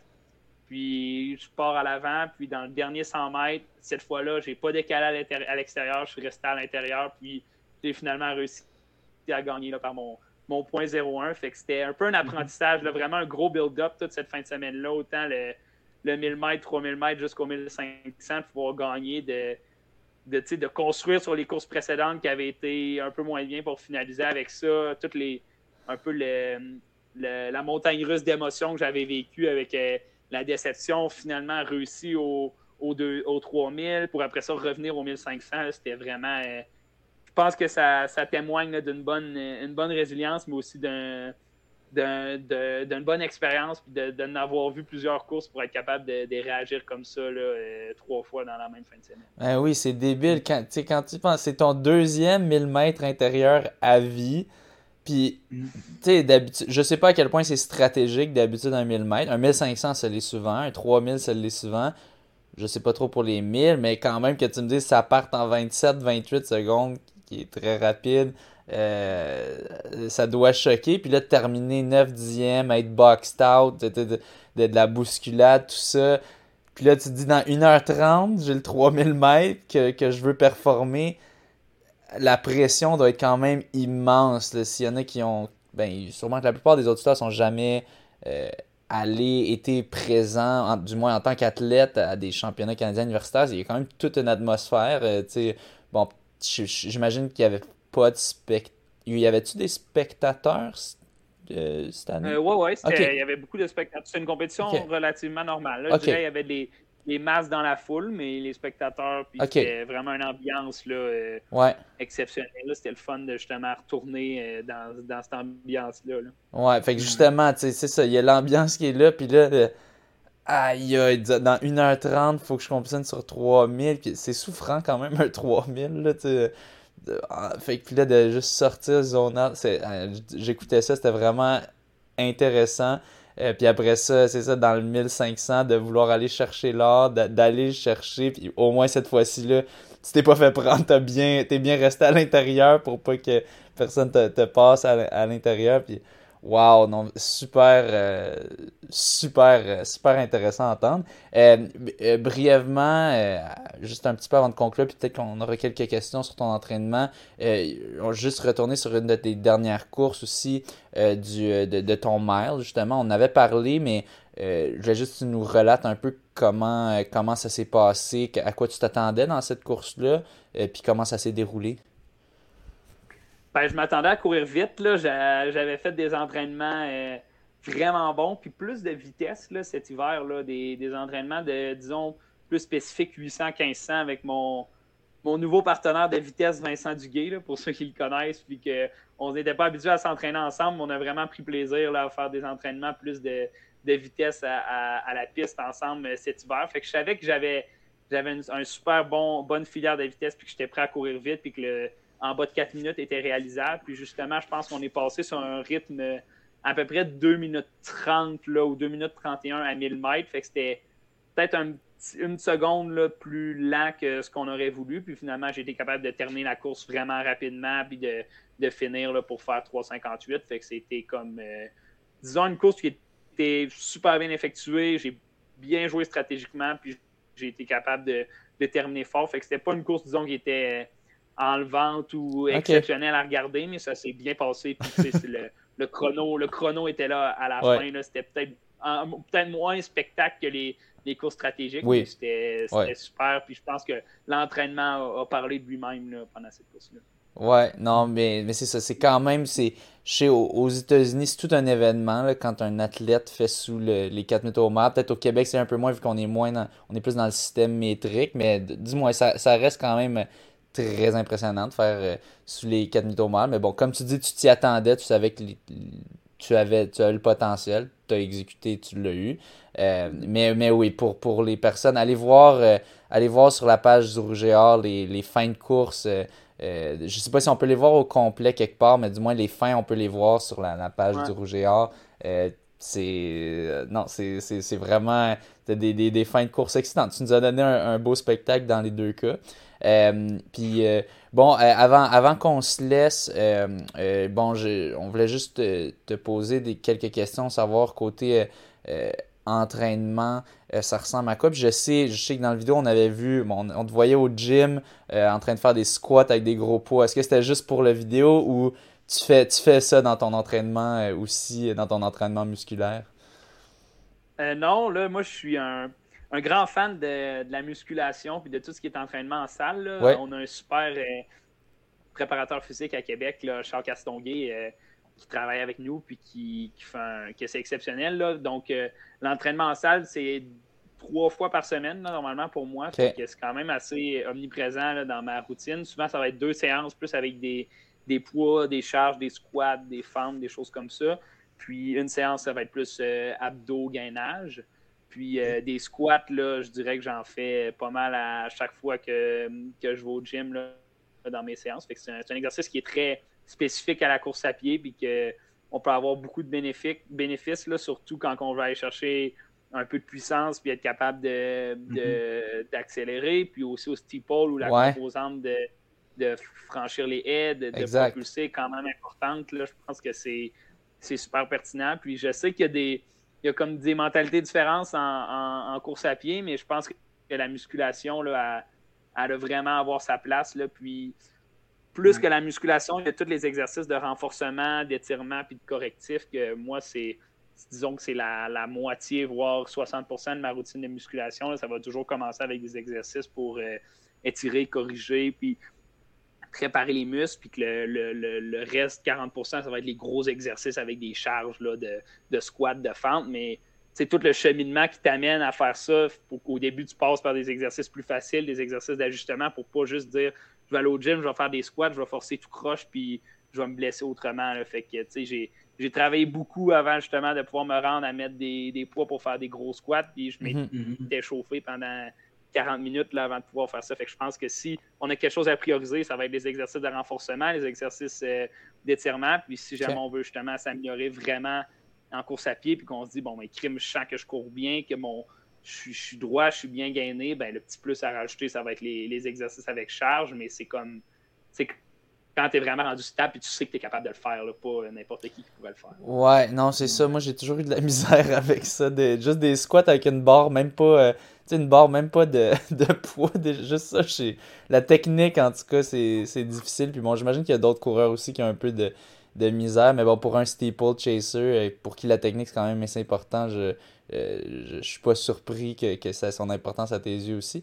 Puis ça ressemble à quoi un petit peu ton, ton millage euh, ces, temps-ci des, des 100, 120 kilos Je dirais que c'est ça, ça, environne entre ces deux valeurs-là. Disons 120, ça va être mes, mes, plus grosses semaines qui vont arriver une fois ou deux par par build-up, une fois en cross, une fois pendant l'hiver, puis une fois au début de l'été. Puis euh, je dirais que j'environne plus le entre 100 et 110 là, ces temps-ci.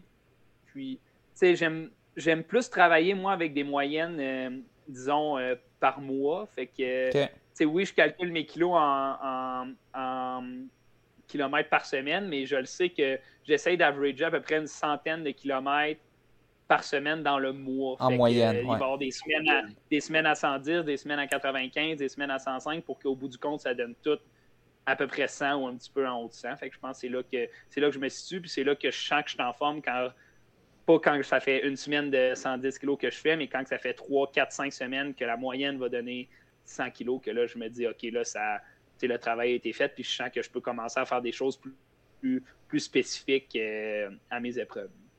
OK. Cool. Euh, Mathieu, avais-tu d'autres questions? Oui, ben, as-tu déjà été blessé à cause de la course? As-tu manqué euh, une période d'entraînement? Euh? j'ai manqué, disons, la plus grande période que j'ai. J'ai toujours eu des petits bobos, mal aux genoux, mal à la bandelette, mal au périostyte qui m'ont qui m'ont arrêté peut-être des deux, trois jours, mais jamais que c'était dramatique. La, la plus grande période que j'ai manqué, c'est vraiment à cause de mes tendons d'Achille au printemps puis l'hiver passé. Là, on avait fait beaucoup d'entraînement euh, sur le, terrain synthétique à l'intérieur parce qu'on n'avait pas vraiment accès à des pistes. Ça, c'est ça, ça, je pense, ça a été difficile pour les tendons. Puis j'avais augmenté ma charge d'entraînement parce qu'on compétitionnait moins. Fait qu'on se disait, bon, on va s'entraîner, mais ça a été peut-être un petit revers de d'avoir un petit. Après ça, j'ai été arrêté là, pratiquement peut-être une semaine, dix jours, une semaine d'arrêt complet, puis après ça, un, un retour le plus progressif. Puis cette douleur-là est revenue pendant l'été, justement, ce qui a compliqué, disons-le, ma qualification après ça. Même ma tentative de qualification pour les Jeux, là, parce qu'après avoir couru 8-24, c'était quand même assez douloureux, puis c'était difficile. Puis, tu sais, ça m'a suivi pendant la saison de cross, puis pendant l'hiver, mais j'ai vraiment beaucoup travaillé, beaucoup d'exercices, beaucoup de, de, renforcement. Puis là, disons que c'est très, très bien guéri ou, presque parti, disons ainsi, mais c'est pas. Euh, ça s'est pas fait du jour au lendemain, puis il y, en a eu beaucoup d'exercices au gym là, pour, que, pour que ça parte, là, pour que ça revienne pas, justement. Est-ce que tu dirais que c'est un peu pour ça que tu t'entraînes ben, autant musculairement, renforcement, tout ça, pour corriger les, comme tu disais, les petits problèmes de bandelettes, de mm-hmm. genoux, puis là, les tendons? Euh, oui, ben, je pense que la, la muscu, là, ça, a, ça a deux bénéfices, puis le pour la, majorité des gens, le bénéfice premier, ça va être pour limiter les blessures, là, dans le mhm. sens que ça va être. Euh, tu travailles des muscles que tu n'as pas tendance à activer en course à pied parce qu'on on travaille toujours dans ses défauts, puis on est bien dans ses vieilles bobettes, fait qu'on va toujours refaire les mêmes affaires, puis on va, on va pas s'améliorer, tandis qu'en muscu, tu vas vraiment les, les solliciter puis les travailler. Fait que ça, c'est la, la, composante principale puis la plus importante, quant à moi, de la musculation. Fait que c'est pour ça que comme je disais tantôt, quand muscu, tu es obligé d'aller faire des squats et des grosses fentes. Ça, ça c'est pas ça qui va t'empêcher de te blesser. C'est plus tous les petits exercices là, de, de fessiers, d'étirement qui vont empêcher et qui ont beaucoup plus de bénéfices. Puis quand tu es vraiment rendu au niveau de te dire, bon, ben, mon corps va bien, je suis pas trop blessé, ben la, la muscu, ça va donner le, petit plus là, au niveau musculaire de peut-être le, kick de fin de course ou le, la, capacité de, de, capable de dépasser puis de mieux de réagir là, à, certains niveaux. C'est le fun. Ce type d'exercice dont tu parles, eh ben, c'est ceux qui sont les plus accessibles. Je pense qu'on peut faire un peu euh, chez soi. Mm-hmm. Euh, d'ailleurs, euh, allez voir les vidéos de Catherine Gagné, kinésiologue, si jamais vous cherchez des, exercices comme ça à faire. puis, bon, avant de, conclure ça, tu es un athlète New Balance, si je me trompe pas. Mm-hmm. Donc, sponsorisé par New Balance. Euh, est-ce que tu as d'autres euh, commanditaires euh, que tu voulais mentionner qui, te supportent dans ton parcours? maintenant, je pense que tu as le Carding Athletics Canada, si je ne me trompe pas, ou du moins relève. ouais, ben, c'est sûr que le. Ouais, moi je suis identifié par la Athletics Canada pour, pour le brevet. Comme je disais tantôt, c'est un, programme qui est qui est dans tous les, sports au niveau du Canada, qui ont un certain quota par fédération euh, nationale. Puis moi, au Canada, là, euh, Canada nous supporte par l'entremise de, Sport Canada. Puis sinon, les, les autres gens là, que commanditaires, moi j'ai la, clinique du PEPS qui me supporte là, pour tout ce qui est euh, physio, masso, support, plus médico-sportif qui sont d'un très proche de mon milieu d'entraînement, puis c'est les tops, puis ils sont les meilleurs. Puis après ça, il y a le ESQL, qui est l'entreprise de, disons, de sport de haut niveau qui nous aide avec l'accès à des, plus des services de, préparation sportive, de récupération. Puis, euh, travaille aussi en, communion là, avec le, Centre d'autres performance à Québec, la Fédération québécoise d'athlétisme, qui, eux, sont comme nos. Euh, un peu toute la structure qui nous encadre, là, euh, notre groupe d'entraînement à, Québec, qui sont vraiment les, les, les gens majeurs. Puis, c'est sûr que les les commanditaires, c'est une chose, mais le plus important, c'est l'équipe. Fait que préparateur physique, coach, Félix-Antoine, Charles Cassonguay qui sont exceptionnels. Euh, ma physio, mm. euh, Véro, qui est, exceptionnel à PCN, qui me garde en, un morceau. Mon masso, Michel, qui travaille avec Clinique du PEPS, qui est, qui est super. Puis finalement, tu sais, je pense que le plus important, c'est le groupe d'entraînement et les gens avec qui on s'entraîne. Là. Vous avez eu la chance de parler à Tom l'autre jour, qui est un de mes partenaires d'entraînement principal. Puis euh, Sinon, Jonathan Tedeschi, qui est mon, disons, le, gars avec qui je fais le plus de rides de bus pour me rendre à l'entraînement, les warm-up et tout. Donc, euh, c'est trippant. Puis Nick, Morin, qui est un gars avec qui j'ai commencé à courir là, quand j'ai commencé en 2016-2017. Puis on se suit toujours depuis ce temps-là. Puis c'est rare qu'on fait pas trois ou quatre jogs par semaine ensemble. Fait que mm. d'avoir tout ce monde-là autour de moi, je pense que c'est vraiment la clé à, bien progresser là, dans ce C'est extrêmement, extrêmement motivant. toute, une équipe derrière cet athlète. Ça prend. C'est quoi déjà l'expression? Il faut une famille pour faire un. Un village. Un village, oui. Il faut, faut un village pour faire. Un village pour élever un enfant. Pour élever un enfant. Mais là, c'est pour élever un, peut-être un Olympien. Euh, donc, euh, un Olympien ou du moins participant au championnat du monde si tout va bien, si, si, les, si les, la forme peut rester puis qu'elle peut se se, se transposer euh, dans, dans, une course prochainement, ben on va te souhaiter, euh, on va te souhaiter des, des bonnes courses euh, dans, les, dans les prochains mois. On va suivre, on va suivre tes résultats avec ardeur. bon, en tout cas, on va, on va regarder ça puis avec intérêt pour voir si tu peux aller te chercher ton, ton 8-22 pour te qualifier pour les, les, les, les mondiaux qui, qui, ça tombe bien, sont à Tracktown USA euh, cette année. Merci beaucoup, euh, Jean-Simon, de nous donner ton temps. Euh, on, est, on est extrêmement chanceux au podcast Monde de la course d'avoir des, des, athlètes de haut niveau qui donnent de leur temps pendant qu'ils sont en, camp d'entraînement à Flagstaff, en Arizona ou ailleurs. Des fois, on a peut-être d'autres qu'on a eu à d'autres camps d'entraînement. Mais bref, c'est une grande chance qu'on a de, pour, pour en apprendre sur vos courses, comment ça se passe dans votre tête euh, quand, quand, vous courez, euh, c'est, temps de fou. Euh, puis c'est ça, d'en apprendre sur la recette un petit peu, avoir des petits morceaux, même si on n'aura peut-être pas tout, mais du moins des petits morceaux pour savoir qu'est-ce que ça prend. donc merci beaucoup Jean-Simon de nous avoir donné de ton temps et sur ce, bonne course. Bonne course, merci.